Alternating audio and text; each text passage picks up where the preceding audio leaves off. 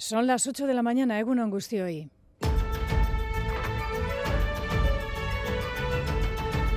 Crónica de Euskadi con Aichiber Bilbao. La indignación ya de las familias se está sobrepasando porque esto ya no puede ser. Son 13 días ya que hemos consumido de huelga, más 5 más, y en caso de no llegar a un acuerdo en este mes de febrero, pues nos imaginamos que habrá más días de huelga. Esta vez no han sido los profesores o trabajadores, trabajadoras de los centros de la red concertada de educación de Euskadi, los sindicatos, quienes han salido a la calle a protestar por el conflicto laboral, sino las familias, padres y madres, también estudiantes que piden que se ponga fin ya al mismo, porque en el caso de los más mayores puede tener consecuencias en el rendimiento académico. Sin visos de solución, en febrero sumarán 13 días sin clase.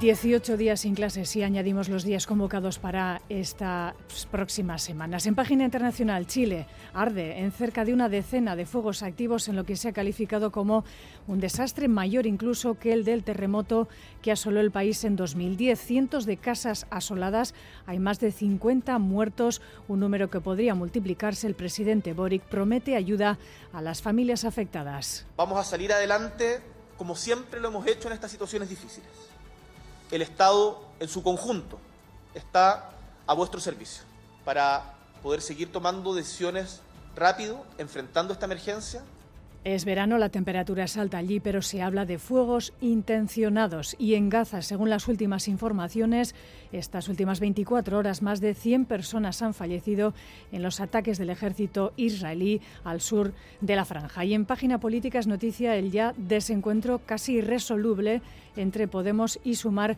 en Euskadi, cada una por su lado el llamamiento de los de Lander Martínez a sus excompañeras de Podemos que no parece vayan a aceptar la invitación es una invitación a que otras fuerzas políticas puedan sumarse. Mi candidatura podía ser una línea roja. Hemos incluso llegado a ofrecer candidaturas compartidas y, sin embargo, bueno, pues el acto de hoy muestra que, que no se ha optado por la unidad.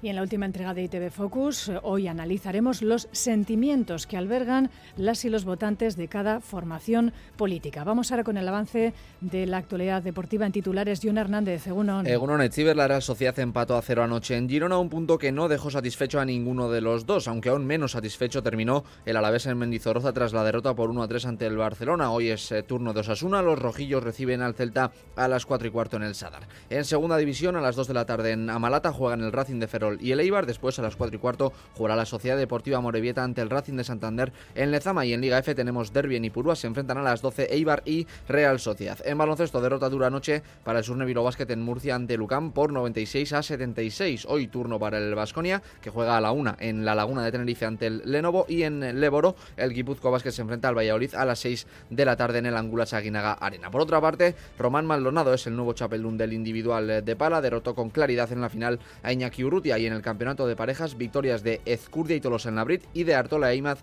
en Idiazábal. Hoy juegan en el Atano Jaga y Esquiroz contra Zabala y Martija. Por último, en balomano en Liga Sobal ayer Barça 30, Vidaso, un 23, hoy a las 6 y media una Cuenca y en la Guerrera Ciberdola Betionac 26, Rocasa 24 y Porriño 22, Super Amara Vera Vera 22. Busca más ahora el pronóstico del tiempo para este domingo. Nayara Barredo, Euskalmet, Egunon. Egunon, hoy la jornada se presenta nuevamente estable y con sol, sobre todo en zonas de Álava y centro y sur de Navarra, donde después de que levante la niebla, que en algunos puntos puede ser algo persistente, lucirá el sol.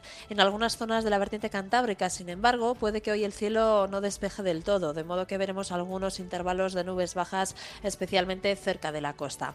Por lo demás, apenas esperamos cambios, el viento soplará flojo y las temperaturas máximas volverán a ser suaves, rondando los 15 grados.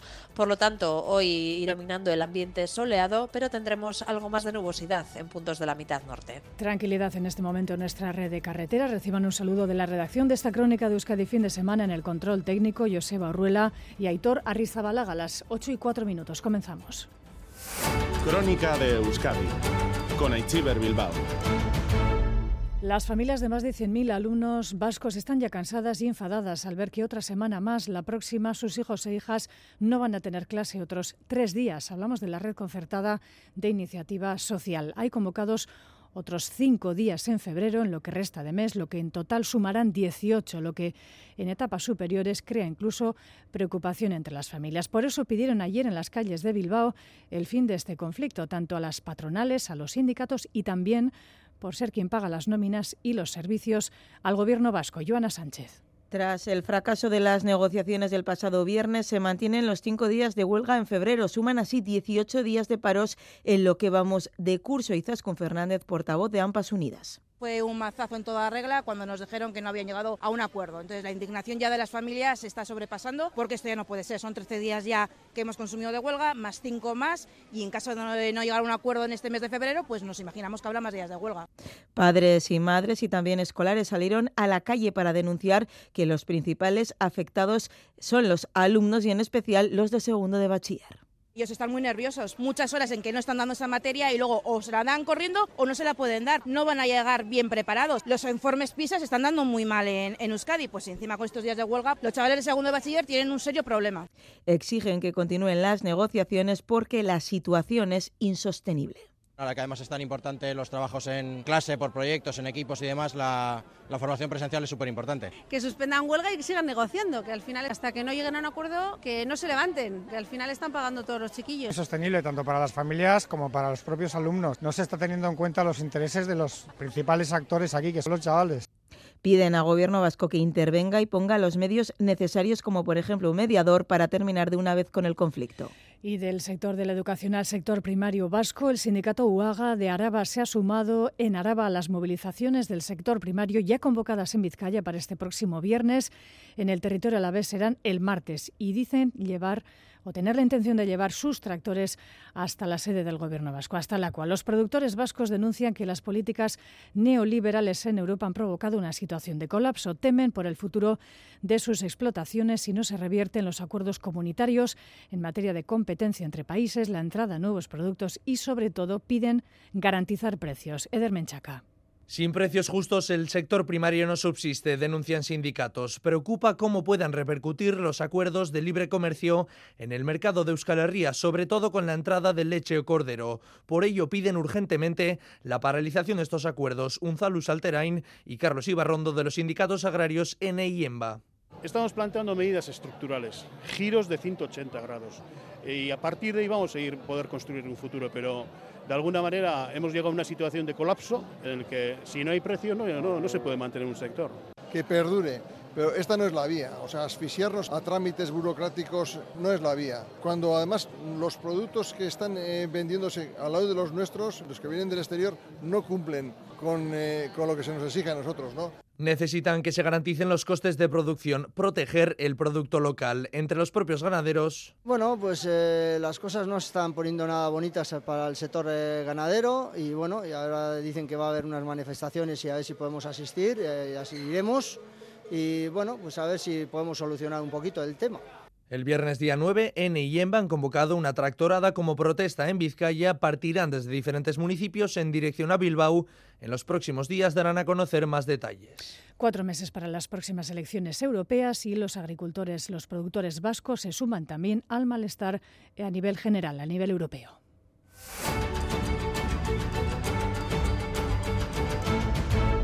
Las 8 y 8 minutos de la mañana abrimos página política sin hacerse público las razones, sin escenificar la ruptura de las negociaciones que arrancaron a finales de diciembre. Podemos y Sumar también en Euskadi toman caminos diferentes. Sumar, Mugimendua, Esqueranitza y Equo rubricaron ayer un preacuerdo para ir de forma conjunta a las próximas elecciones al Parlamento Vasco, algo que desde Podemos ha interpretado ya como un portazo, algo contrario a la unidad, pese a que Alba García de Sumar dice dejar la puerta abierta de Erne Frontela.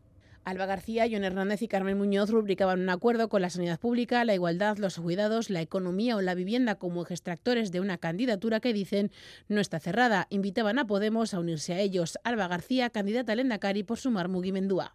Es una invitación a que otras fuerzas políticas puedan sumarse, ya que el reto que hoy asumimos es solo el comienzo de un proceso ilusionante de trabajo juntas. Desde Podemos le respondía Miren y la candidata Lendakari de la formación morada apuntaba que el preacuerdo de la coalición Sumar demuestra que no se ha optado por la unidad.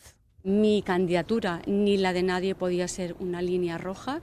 Hemos incluso llegado a ofrecer que, que fueran unas candidaturas compartidas y, sin embargo, bueno, pues el acto de hoy muestra que, que, que no se ha optado por la, por la unidad.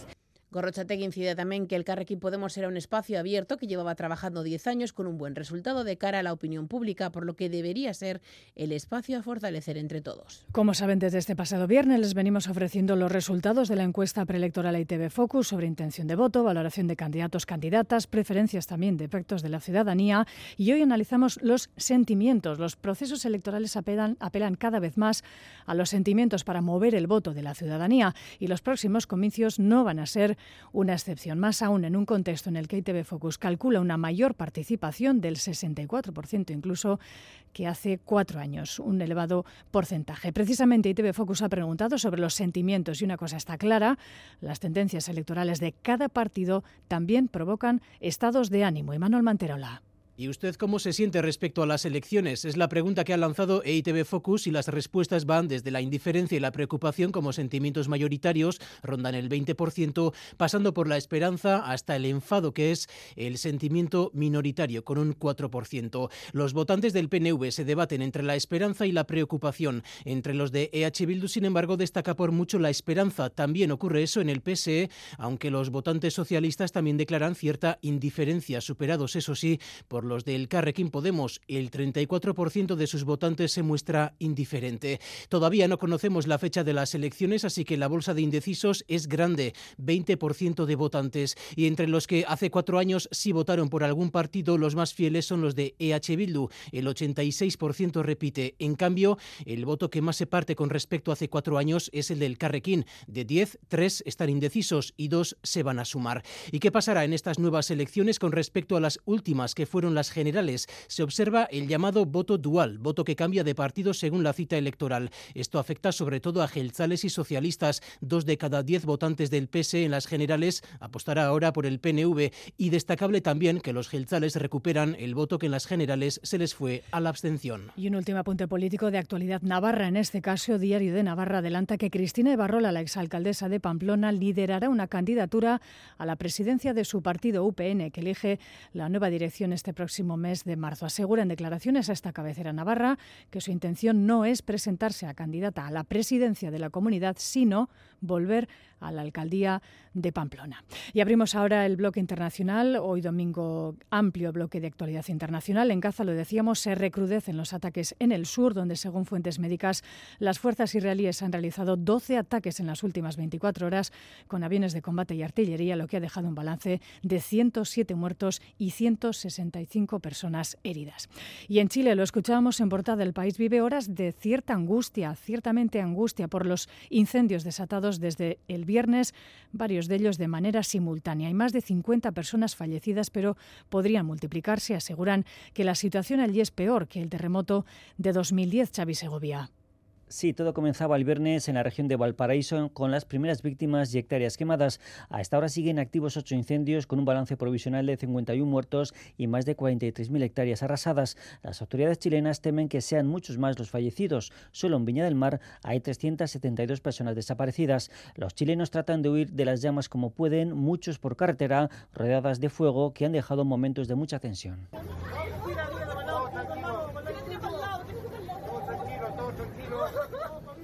La ministra de Interior, Carolina Toja, asegura que hay indicios de que se trate de incendios provocados. Que hay antecedentes serios de que el origen del más grave de estos incendios, que es el de las tablas, podría haber sido intencional Siempre hay rumores de este tipo, pero en esta oportunidad son antecedentes serios de personas confiables. Los chilenos tratan de superar como pueden esta tragedia, la más grave después del devastador terremoto de 2010 que dejaba 525 muertos. Diez minutos ya teníamos el fuego encima. Se oscureció todo, el viento parecía un huracán, era como estar en el infierno. Mi casa está allá al frente, la estoy viendo cómo se quema. Un viento terrible y prendió, prendió todo para arriba, todas las casas. El presidente Boric ha decretado el estado de excepción hasta este mediodía. Para hoy se espera que llueva algo y baje la temperatura, pero mañana volverá el calor. Y tras casi dos años sin formar gobierno a causa del bloqueo de los unionistas por las consecuencias del Brexit, Irlanda del Norte tiene ya un nuevo ejecutivo. Michelle O'Neill de Sinn Féin es la nueva ministra principal de un gobierno de, gobierno de poder compartido con en este caso la viceprimera ministra del Partido Demócrata Unionista, Ederne Frontela. Casi dos años después de la histórica victoria del Sinn Féin en mayo de 2022, Irlanda del Norte ya tiene nueva ejecutiva.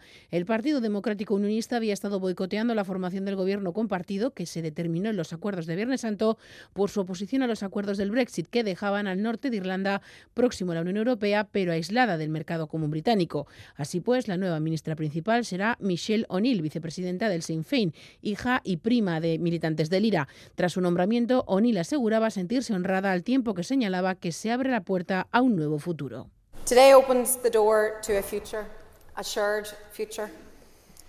Este gobierno bicéfalo tendrá como segunda al mando a Emma Little Pengley del Partido Unionista. Ella ocupará el puesto de viceprimera ministra después de que Jeffrey Donaldson, líder del partido, decidiese conservar su escaño de diputado en Westminster. Durante su primera intervención ante la Asamblea, Little Pengley aseguraba que trabajará de forma incansable por Irlanda del Norte.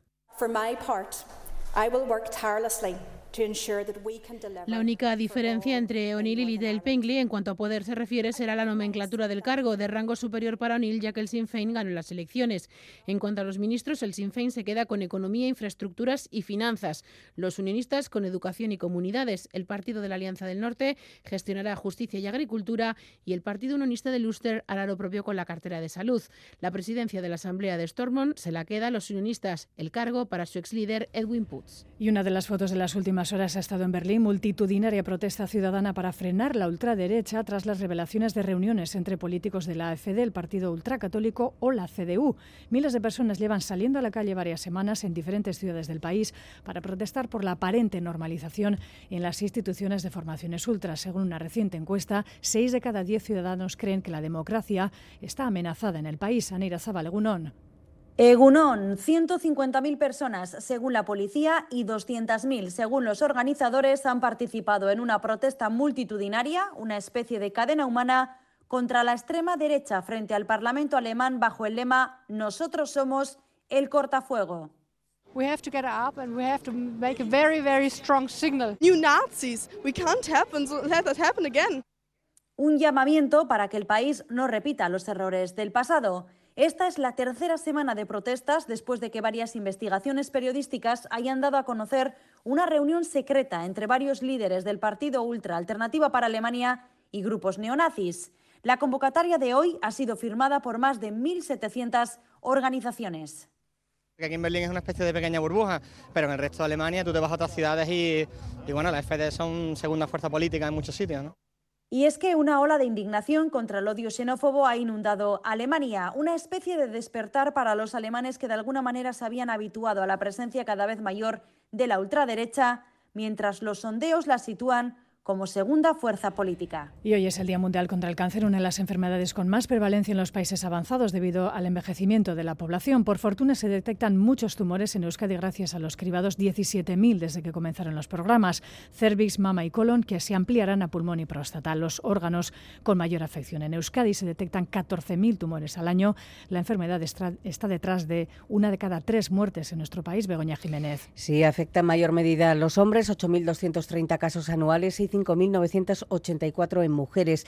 Los cánceres más habituales, el de próstata en hombres y el de mama, pulmón y colon recto en mujeres. Sobre el cáncer de pulmón hace referencia Marian Sala, doctora del Servicio de Oncología Médica del Hospital de Basurto y coordinadora del Plan Oncológico de Euskadi. Esto es debido a la incorporación del hábito tabáquico de la mujer en los años 70. Todavía vamos a ver eh, aumento de incidencia de cánceres relacionados con el tabaco en mujer en los próximos años. En el marco del Plan Oncológico de Euskadi se trabaja en el ámbito de la prevención y la investigación. La prevención, eh, diagnóstico precoz, mejoras en las estrategias de tratamiento, mejor calidad de vida para los pacientes y, por supuesto, pues eh, mantener esta tendencia hacia el descenso de la mortalidad y el aumento de la supervivencia de este gran problema de salud. En referencia al cáncer infantil, cada año se detectan entre 100 y 150 casos en Euskadi. La Asociación contra el Cáncer pone el foco en este Día Mundial en que la enfermedad tiene una mayor prevalencia de pérdida de trabajo, ya que el riesgo de estar en desempleo aumenta un 34% en supervivientes frente a la población general. 4 de febrero, Santa Gueda Vespera, nuestros pueblos y ciudades se llenarán de estas bellas coplas en honor a la mártir, mártir originaria de Catania. La agrupación Arroca de Biarritz se adelantaba ayer por las calles de Bayona.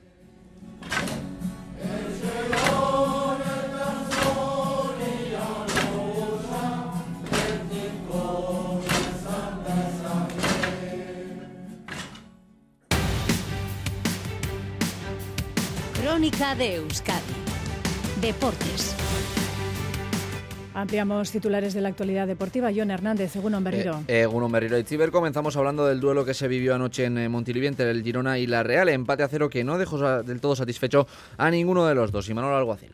Creo que en ese segundo tiempo hemos estado bastante mejor que ellos y creo que, incluso merecíamos haber logrado la victoria. Es verdad que ellos también han tenido ocasiones pero creo que somos eh, uno de los pocos equipos que, hemos sido capaces de, quitarle por momentos la pelota, que no nos generan apenas eh, situaciones de gol. Eh, hasta ese tramo final en el que nos hemos quedado con uno menos. Entonces entiendo que eh, estamos contentos por el partido realizado, pero también eh, porque lo que queríamos era ganar. Odriozola y Arzabal sí viajan con la Real a Mallorca para jugar la Copa. Becker no lo hace, salieron tocados los tres del duelo de ayer. La Real al menos pudo sumar un punto y decimos esto porque unas horas antes no pudo hacerlo el Deportivo a la vez. Raúl Pando, Gunón. Egunon John, el Alavés no pudo mm, conseguir ayer frente al Barcelona la cuarta victoria consecutiva en la máxima mm, categoría, en la primera división. Cayó 1-3 frente al conjunto mm, catalán. Tuvo un buen inicio de partido, también una buena final de la primera parte, pero se fue al descanso ya perdiendo 0-1 con tanto de Lewandowski. Rápidamente el Barça logró el 0-2 en el comienzo de la segunda parte, tanto de Gundogan.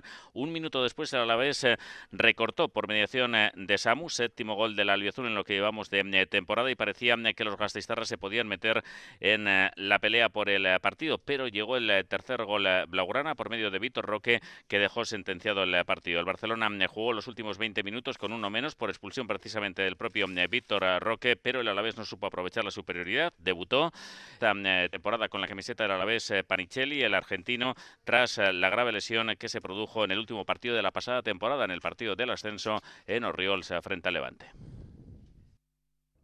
Es que ricasco Raúl, una lástima que el glorioso no pudiera hacerse al menos con un punto en la jornada de ayer. Veremos qué tal le va a los Asuna hoy. Los rojillos juegan a las 4 y cuarto de la tarde ante el Celta en el Sadar. Yago Barrasate. Yo sí que he visto fuera de casa sobre todo un Celta, joder, muy bueno. Es verdad que en casa les falta, seguramente si hubiesen tenido mejores resultados en casa, pues ahora estaríamos hablando de, otra cosa, ¿no? Pero sí que me parece un rival súper peligroso por la organización que tiene, por, por los planes de partido un poco y por la gente de de arriba, ¿no? que, el otro día junta a los tres, eh, pueden jugar dos de tres, han firmado otro delantero también bueno. Bueno, yo creo que es un rival muy peligroso. Las palabras de Yagoba antes de recibir hoy al Celta. Eh, tiene 26 puntos Osasuna, buscará terminar la jornada con 29. En segunda división hoy tenemos dos citas importantes. A las 2 de la tarde en Amalata juegan el Racing de Ferrol y el Eibar, duelo de dos equipos que están empatados a 41 puntos, segundo y tercero en la tabla respectivamente. Escuchamos a Joseba Echeverría, mister del Eibar. Tiene jugadores eh, muy rápidos, tienen las ideas muy claras, meten dentro para abrir rápidamente fuera y situaciones de, unos contra unos, sobre todo en casa eh, es un equipo que empuja mucho, un equipo que llega mucho y sabemos que vamos a tener que, estar muy bien. Después, a las 4 y cuarto, jugará la Sociedad Deportiva Morevieta ante el Racing de Santander en Lezama. Jandro Castro dice que solamente piensan en este partido, no miran más allá de este choque no podemos pensar más allá porque al final estás pensando en el partido contra el Elche o contra el Huesca, no sé. No, Racing de Santander, intentar ganar al Racing y luego pensaremos en el otro, en el otro, porque si no se nos hará un mundo, muy cuesta arriba se nos va a hacer. Y en Liga F tenemos Derby y Puro a las 12 del mediodía. Se enfrentan el Eibar y la Real Sociedad. Escuchamos primero al entrenador local, Jerey Martín. Y nos falta, tenemos una espinita clavada en esa primera vuelta de contra esos equipos del top 10 pues empezar a sumar. Sabemos que, ese top 4 o 5 pues es más complicado, pero luego pues hay ahí un grupo de, equipos, como en este caso es la Real Sociedad, donde queremos empezar a, puntuar. Y qué mejor oportunidad que el domingo delante de, nuestra afición.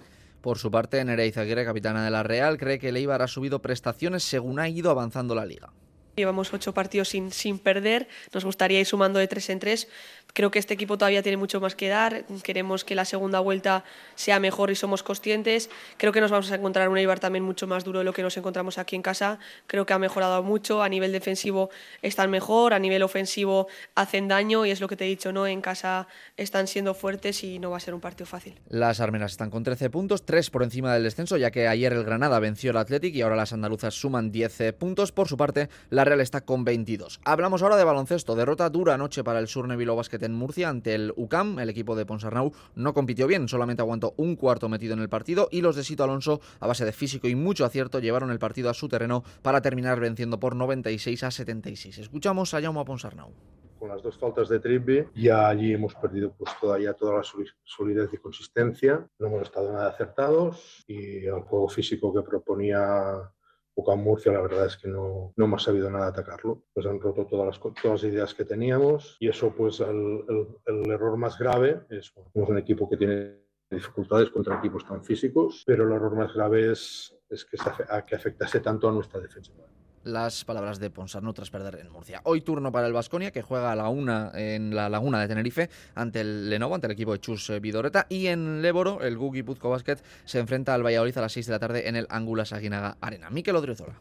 Tenemos que seguir compitiendo, intentar coger el ritmo y, bueno, para nosotros que, que no teníamos una ninguna lesión que podíamos recuperar ahora, pues, pues bueno, nos hubiera gustado más competir del tirón, pero, pero bueno, ahora mismo hay que, hay que competir contra Valladolid, que es un gran equipo, que, la ida nos ganó 71-65 y que, y que no queremos volver a perder contra ellos las palabras de Miquel Odriozola, buscarán la revancha ante el Valladolid a partir de las 6 de la tarde en Iyumbe. Por otra parte, tenemos nuevo chapeldún del campeonato individual de pala, John Zubieta, Egunon.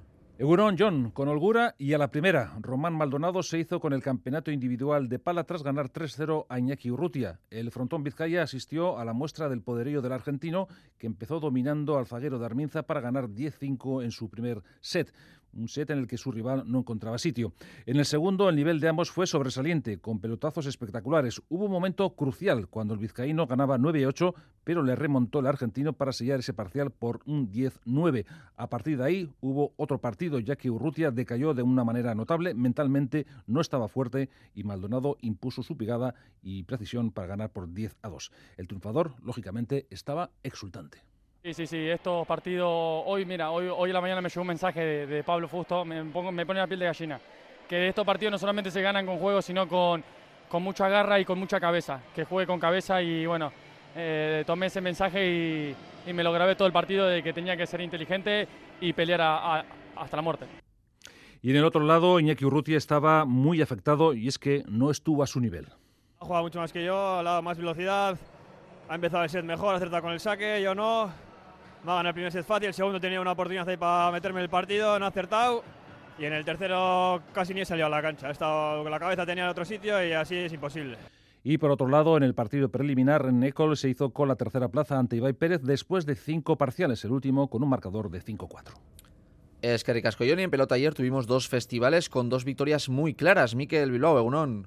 Egunon John en Irazaba, sexta victoria consecutiva para Artola e Imaz, que suman su octavo punto y que igualan la segunda plaza con Pello y Zabaleta. Ayer comenzaron por detrás en el marcador, pero de nuevo dieron la vuelta con un nuevo ejercicio de confianza. Firmaron 11 tantos y solo perdieron 5. Ander Imaz no falló una pelota. Con la victoria de ayer, Artola Imaz se jugará en la segunda plaza en 15 días ante Pello Zabaleta, pase lo que pase la próxima semana. Ander Imaz. El cuarto puesto tenemos ya los pase lo que, lo que pase y bueno, ese último partido pues sabemos que es muy complicado contra una pareja que ha demostrado que si está bien pues es muy complicado meterle mano, pero bueno, si algo hemos creído en este campeonato es que podemos ganar a cualquiera, lo tenemos creído perder como ganar contra cualquier pareja y estamos contentos. Y las malas sensaciones fueron para Lordi y Rezusta. No estuvieron bien en Endaya, no estuvieron bien ayer en Idiazábal. Perdieron 11 pelotas y en la segunda parte del encuentro estuvieron a merced de los de Bike. Histórico. Beñar Rezusta. Un poco explotado se nos va, ¿no? Eh, creo que nos ha pasado más de un día, que hasta mitad de partido igual sí aguantamos y luego se nos van con poco, ¿no? Defendiendo, pues bueno, algún día puedes ganar, pero, pero bueno, suele ser pocas veces y bueno, a ver si cambiamos. Además, la situación de Lordi Rezusta se agrava después de la victoria en el abril de Ezcurdia y Tolosa. La pareja de Aspe ganó 22-13 a Peña y Albisu, suman cuatro puntos y se colocan a un solo punto de la sexta plaza. La cosa es que hay una salsa terrible ahí para los puestos de playoff, eh, para, la, para la quinta plaza y sexta plaza y bueno, eh, nosotros hoy hemos hecho nuestro trabajo, hemos ganado y seguimos con opciones, eh, habrá que ganar los dos y bueno, habrá que estar viendo los resultados que hay en los otros partidos. Las palabras de Xavi Tolosa, Julio Tolosa, se colocan a un punto del Lordi Rezuste de Altuna Martija. La pelea por la sexta plaza se pone caliente a falta de dos jornadas. Ricasco, Miquel, la jornada 12 se completa hoy con el Jaca Esquiro Zabala Martija en el Atano de Donosti. Y en balomano, deciros eh, que en la Liga Sobal el Barça le ganó 30-23 al Vidaso a Irún. Hoy a las 6 y media se juega el Anitasuna Cuenca y en la Guerrera Ciberdrola, victoria del Betionac por 26 a 24 ante Rocasa, empate de Veravera a 22 en Porriño. Nada más por nuestra parte, más deporte en Quirola al día a las 2 y media de la tarde. Gerarte Agur.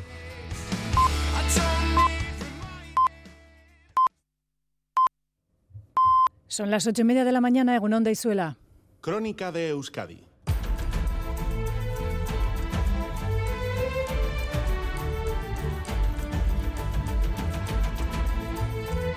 Gracias por continuar en la sintonía de Radio Euskadi y Radio Vitoria. Esta es Crónica de Euskadi fin de semana. Tiempo ahora para actualizar la información del tiempo que nos va a acompañar estas próximas horas. Este domingo, desde Euskalmet, saludamos a Nayera Barredo. Nayera Egunon. Caixo Egunon. Buen tiempo para hoy, ¿no? Sí, en general sí, tiempo tranquilo, eh, soleado durante buena parte del día, aunque hoy con algo más de nubosidad en puntos de la vertiente cantábrica. ¿eh? De momento tenemos bastantes nubes bajas eh, que bueno van a ir a menos en las próximas horas, pero es probable que en algunas zonas, sobre todo cerca de la costa, hoy no despeje del todo, de modo que, durante buena parte del día el cielo quede algo nublado. Sin embargo, en Álava y en el centro y sur de Navarra eh, se han formado nieblas, nieblas además eh, bastante densas en algunos puntos que pueden tardar en desaparecer, puede que persistan prácticamente hasta el mediodía, pero una vez eh, despeje esa niebla, bueno, pues el cielo estará azul durante el resto de la jornada. Por lo tanto, sí que poco a poco irá predominando el ambiente soleado, pero con esos restos de nubes bajas que pueden quedar en puntos de la mitad norte. Y por lo demás, bueno, eh, seguimos sin apenas cambios. ¿eh? La verdad es que el viento tampoco molestará mucho hoy, soplará con muy poca fuerza y las temperaturas máximas van a ser siendo, van a seguir siendo muy suaves para la época, máximas hoy también que van a rondar los 15 o incluso 16 grados. ¿Y qué decimos del el arranque de la semana? Bueno, pues vamos a dar comienzo a la semana sin cambios relevantes. ¿eh? Tendremos algunos ratos soleados, pero nuevamente con la presencia de esas nieblas en el interior a primeras horas y también algunas nubes bajas en el norte. Después, a partir de la tarde, bueno, pues aumentarán también las nubes medias y altas, pero en cualquier caso, toda esa nubosidad pues no nos va a dejar nada de precipitación. El viento seguirá siendo flojo y volveremos a registrar temperaturas muy suaves. ¿eh? Las máximas vuelven a rondar esos 15 grados, aunque con posibilidad nuevamente de algunas heladas débiles en puntos de Álava y de Navarra a primeras horas. Es que ricas con Ayara. Suri, Agur. Tenemos ahora nuestras capitales, 10 grados en Bilbao, 9 en Donostia, 8 en Bayona, 3 en Iruña y 2 grados en Vitoria.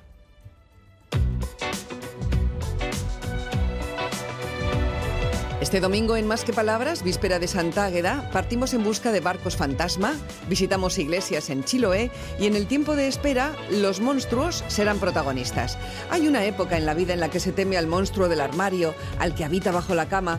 Luego llega la hipoteca y los miedos cambian. Pero este domingo hablaremos de monstruos. ¿Sabían que los millennials tienen monstruo propio? Pues sí, es el chupacabras. Y no se lo preguntes a la mano, sino a las redes.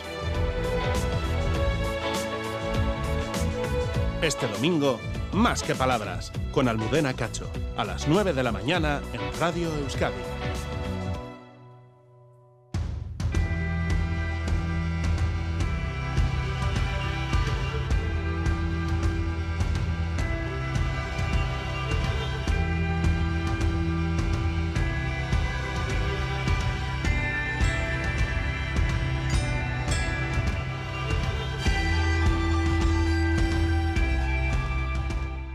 Continuamos en Crónica de Euskadi fin de semana. En la entrevista de actualidad contamos hoy con Joseba Asirón, alcalde de Iruña, quien hace escasos días cumplía precisamente un mes en su segunda etapa al frente del consistorio. Egunon, Asirón jauna eta eskerrik asko gurera etortzagatik. Egunon. ¿Qué etapa como alcalde o inicio de la misma ha sido más fácil, en 2015 o ahora, a finales del año 2023? Bueno, cada una ha tenido sus eh, propias, eh, en fin, sus propios detalles, su propio marco. Yo creo que ahora, en esta segunda etapa, por así decir, eh, veníamos más preparados, preparadas, tenemos mucha más experiencia, contamos con un equipo más grande, tenemos también una vamos a decir así, un acuerdo de gobierno eh, que también tiene una gran eh, madurez. Yo creo que ahora las condiciones son eh, más propicias y la prueba es que cuando todavía no, bueno, justamente se cumple un mes de la entrada en el gobierno municipal, el ayuntamiento está a pleno funcionamiento. se han recompuesto las relaciones con UPN. Cristina Barrola dijo que no tenía nada que hablar con usted. También daban por rotas mm. las relaciones de UPN con el resto de partidos en el ayuntamiento, en el parlamento ¿Se han recompuesto? ¿Han vuelto a hablar ustedes? No, no, no, no, no, La verdad es que no se han recompuesto.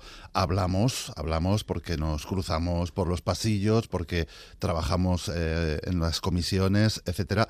Pero todavía UPN no ha superado esa primera fase que siempre hemos dicho además que era lógica de, enfado, de frustración.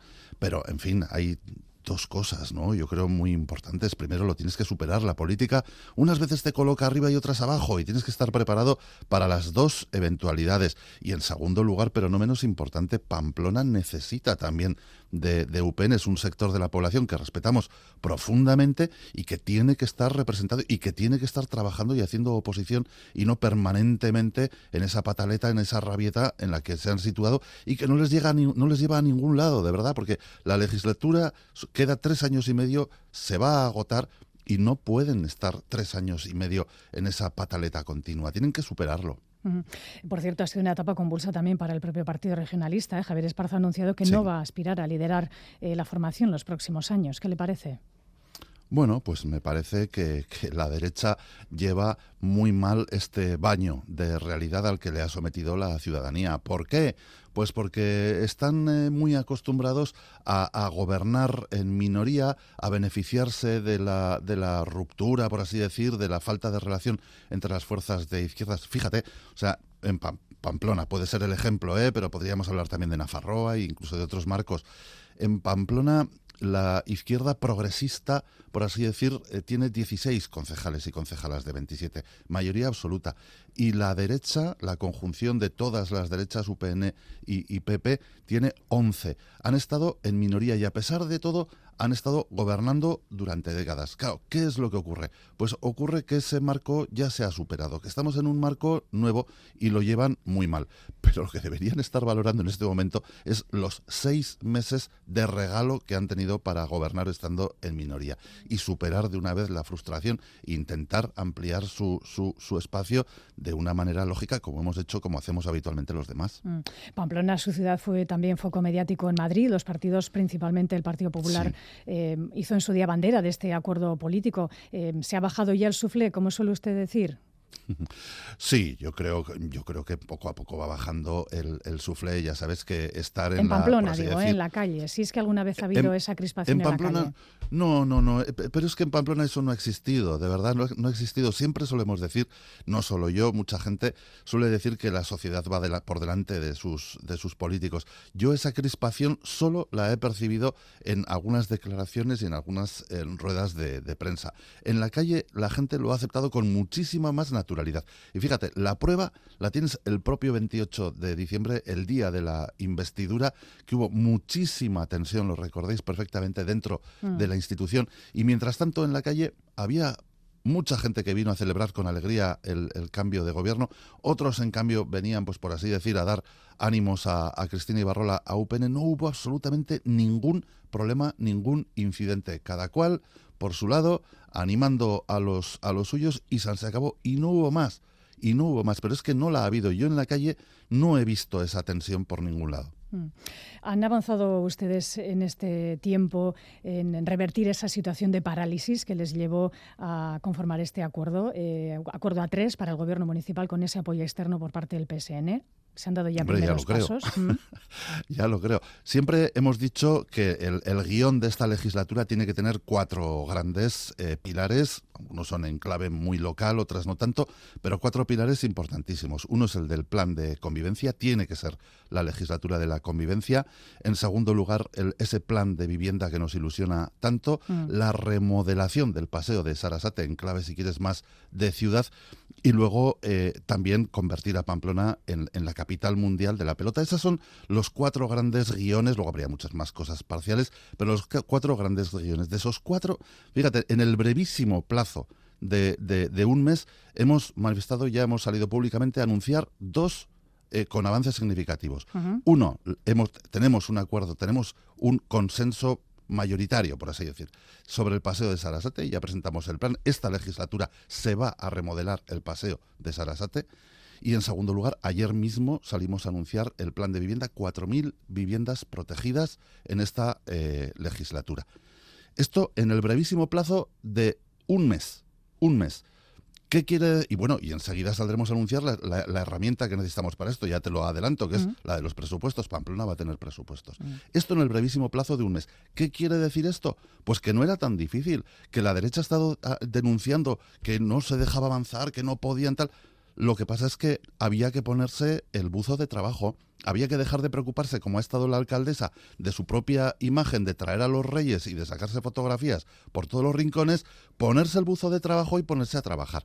Y no hay más que una herramienta para superar esto, que es el consenso, la búsqueda de consensos. El Ayuntamiento de Pamplona es sumamente diverso y la búsqueda, la capacidad tener capacidad de concitar consensos es básico. No hacía nada, falta nada más. Era muy fácil y Pamplona ya está en marcha. Lo decía usted, están inmersos en la elaboración de los presupuestos, esperan aprobarlos en marzo. ¿Hay alguna fecha aproximada ya de presentación o cómo va el asunto? Bueno, nosotros hemos dicho que el horizonte que tenemos es, marzo y antes de, esto lo que sí eh, aspiramos, espero que sea incluso dentro del mes de febrero, es a poder hacer un adelanto un adelanto ya de cuáles pueden ser las principales eh, eh, líneas, que bueno, yo creo que no quiero ser tampoco, mm, en fin, esto será fruto de la negociación eh, a, cuatro, pero desde luego sí que creo que mm, puedo hablar en nombre de, de, todas las fuerzas progresistas del ayuntamiento si digo que van a tener un carácter marcadamente social. Creemos que es en este momento lo que hay que priorizar. El horizonte, el mes de marzo, y esperemos podamos dar antes un, adelanto significativo de cuáles pueden ser las líneas principales. Y van a ser eh, las nuevas cuentas eh, para la ciudad después de muchos años de prórrogas. ¿Lo va a notar la ciudadanía, señor alcalde? Claro, claro, porque es que, en, fíjate, en, en la calle normalmente el tema de los presupuestos, yo por lo menos como, la mayor parte de mi vida he vivido la, la, política desde fuera, creo que no se valora eh, lo suficiente. A lo mejor se valoran cosas más del plano simbólico. Quienes estamos dentro de la institución, quienes ven eh, la política y viven la política con, con más pasión, saben que los presupuestos son el expediente más importante del año. Sin presupuestos es muy difícil conseguir eh, avanzar. La derecha, en los últimos ocho años, no ha conseguido presupuestos más que una vez el año de la pandemia y terminó aquello pues como el Rosario de la Aurora porque eh, UPN y Navarra Suma se empeñaron en engañar a quienes les apoyaron en época de pandemia el, el PSN. Entonces, en los últimos ocho años no ha habido prácticamente presupuestos y desde luego ya os puedo avanzar que este año Pamplona sí va a tener presupuestos para poder sacar adelante esos proyectos que nos ilusionan tanto y que antes mencionaba desde en el plano de la convivencia, en el plano de la vivienda, el paseo de Sarasate, la capitalidad mundial de la pelota y muchos otros proyectos de barrio que nos interesan muchísimo. Lo comentaba usted, eh, plan de convivencia también en elaboración. Será el primero que con el que va a contar eh, Pamplona, en este caso, uno de los pilares también del acuerdo con el Partido Socialista de Navarra. Eh, ¿Cuáles son las líneas principales del mismo? ¿Qué va a recoger? ¿Qué nos puede adelantar? Bueno, hay varias. Yo creo que la, convivencia cada vez más hay que entenderla de una manera integral hay, cuestiones eh, básicas de, sociedad que hay que plantear en cualquier eh, ciudad, en cualquier eh, ámbito institucional. el, ser conscientes, por ejemplo, de que estamos en un escenario nuevo, en un escenario que afortunadamente no es el de los años 80 ni el de los años 90.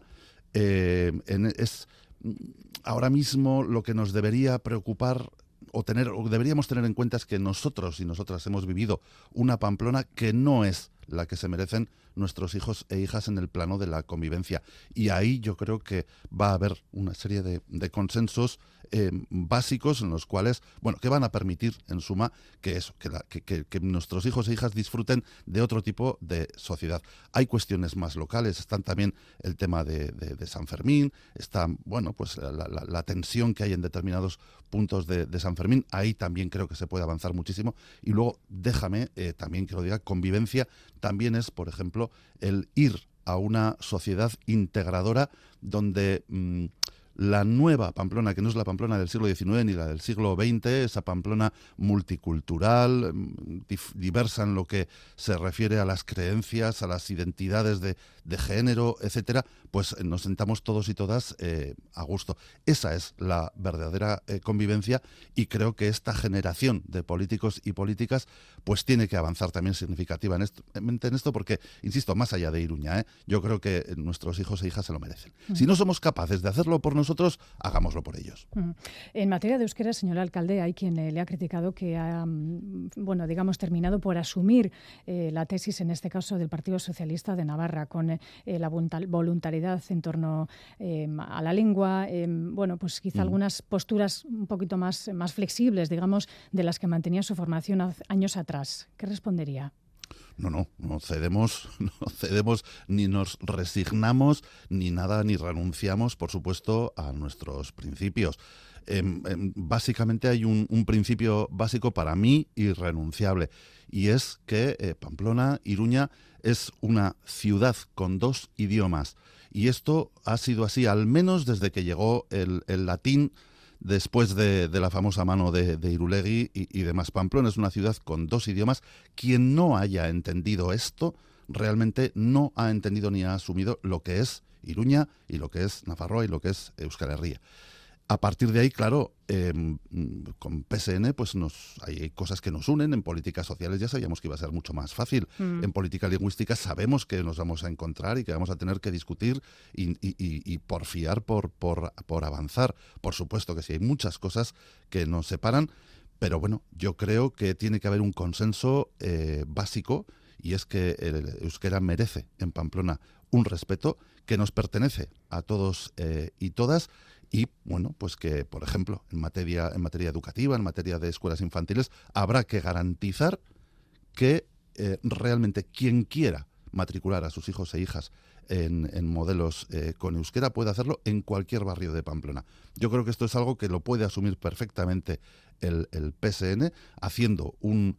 debate, una reflexión eh, tranquila, eh, calmada y desde luego haciendo también todos desde, todas las partes muchísima pedagogía. Eh, respecto a la memoria también permíteme preguntarle mm. em, por, el, por el tema de los caídos. Pamplona tiene el segundo mayor monumento de exaltación franquista. su transformación se quedó en suspenso en su anterior etapa, se va a reactivar ahora. ¿Cuál es su preferencia, señor alcalde? Bueno, eh, a ver, el alcalde tiene sus, sus preferencias, por supuesto que sí, a nivel, eh, a nivel personal tengo pues, pues mis, mis, ideas, mis preferencias.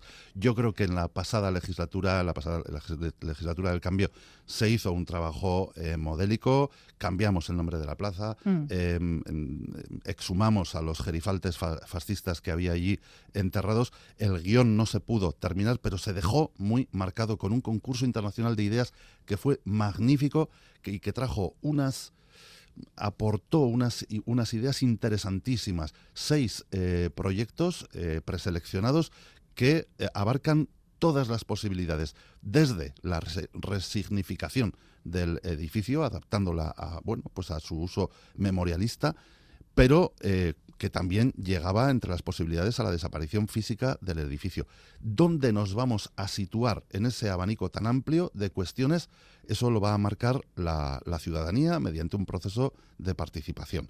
Y desde luego, teniendo en cuenta siempre dos cosas, que los caídos tienen dos vertientes, a veces se nos olvida. Uno es la de la memoria histórica, por supuesto que sí, y luego otra también que afecta mucho al ayuntamiento, que es la urbanística. la, plaza, la Plaza de la Libertad no es cualquier lugar, es lo que separa ahora mismo y hace barricada entre el, el segundo ensanche, la Gran Vía de Pamplona, que es Carlos III, y las nuevas expansiones del barrio del Escairu. Eso también hay que solucionarlo.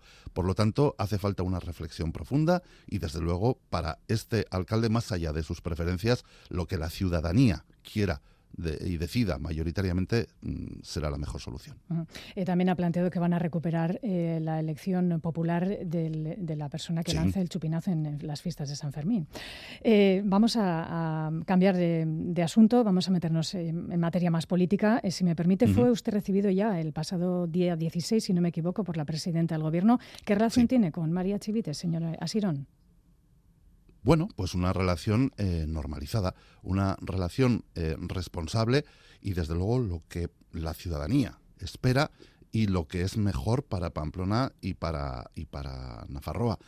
Em, lo que no puede ser, lo que no podía seguir por más tiempo era lo que era hasta ahora, es decir, la utilización, tanto, tengo que decir, del anterior alcalde Enrique Maya como de la hasta ahora alcaldesa eh, Cristina Ibarrola, los alcaldes de la derecha, que sistemáticamente han utilizado Pamplona como barricada para hacer oposición al gobierno de Navarra oponiéndose a cualquier tipo de colaboración, bloqueando y dinamitando cualquier colaboración.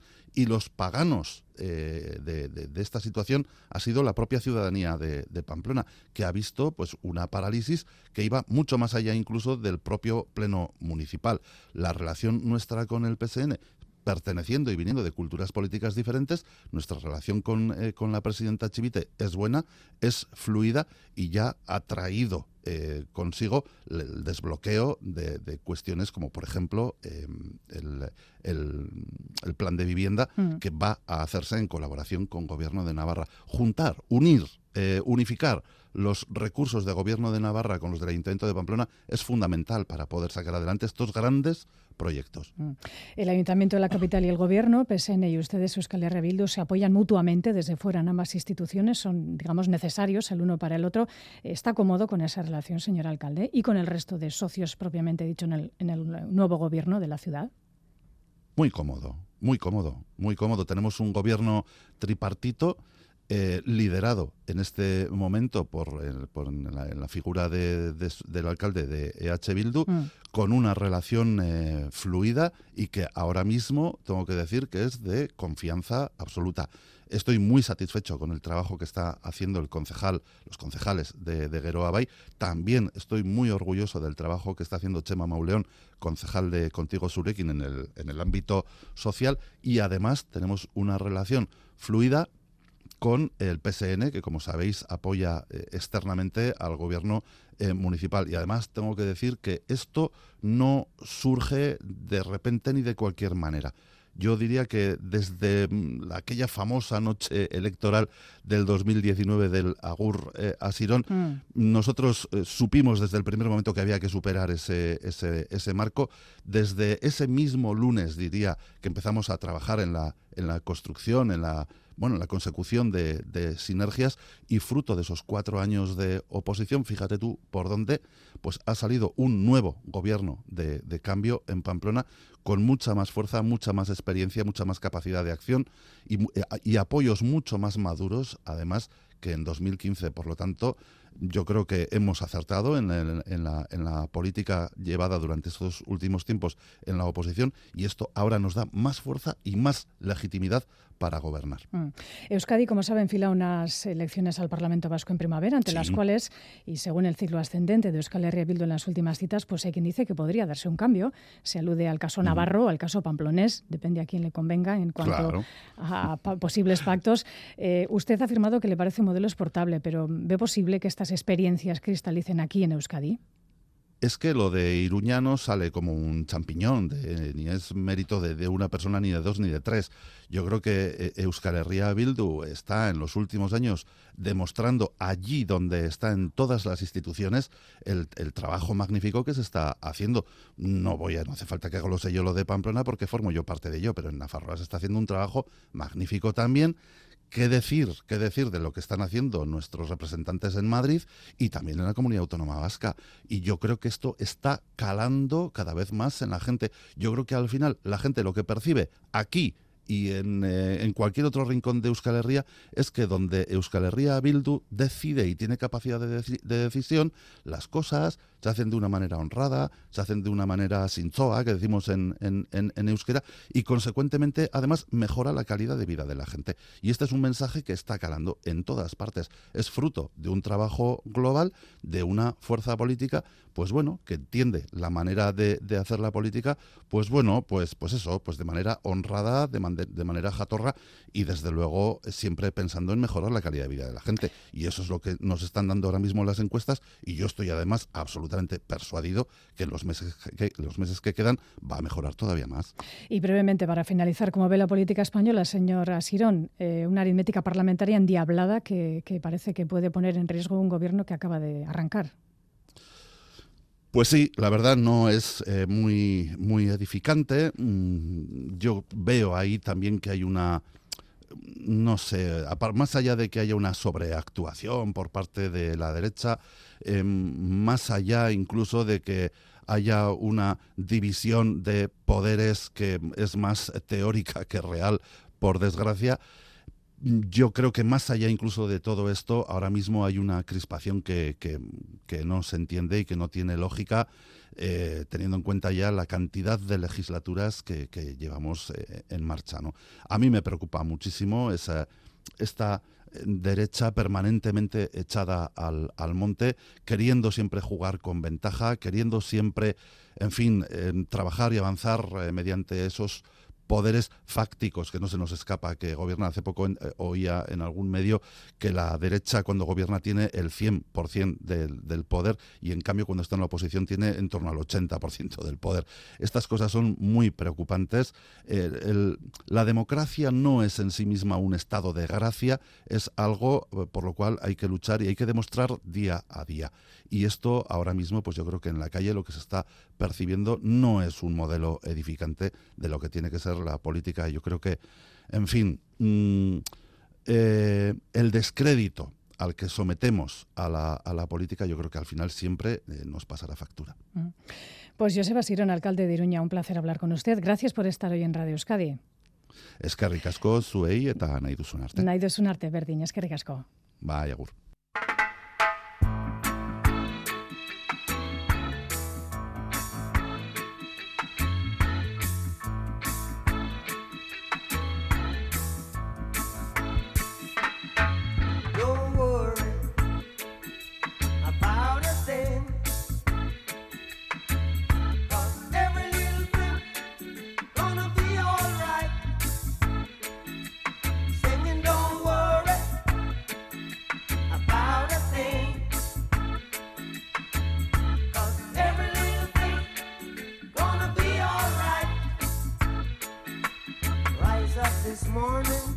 La música nos va a acompañar hasta las 9 de la mañana, con la que recordamos música de Bob Marley y los Wailers, eh, porque recordamos hoy a Aston Family Man Barrett, ex bajista jamaicano, conocido líder de la banda Bob Marley and the Wailers, falleció ayer a los 77 años. Lo decimos, nacido en Jamaica, Aston acompañó a Marley durante álbumes importantes de la banda, se retiró en 2019, pero junto con Marley y el resto del grupo de músicos de la banda nos dejaron temas tan icónicos como estos tres pequeños pájaros, Three Little Birds.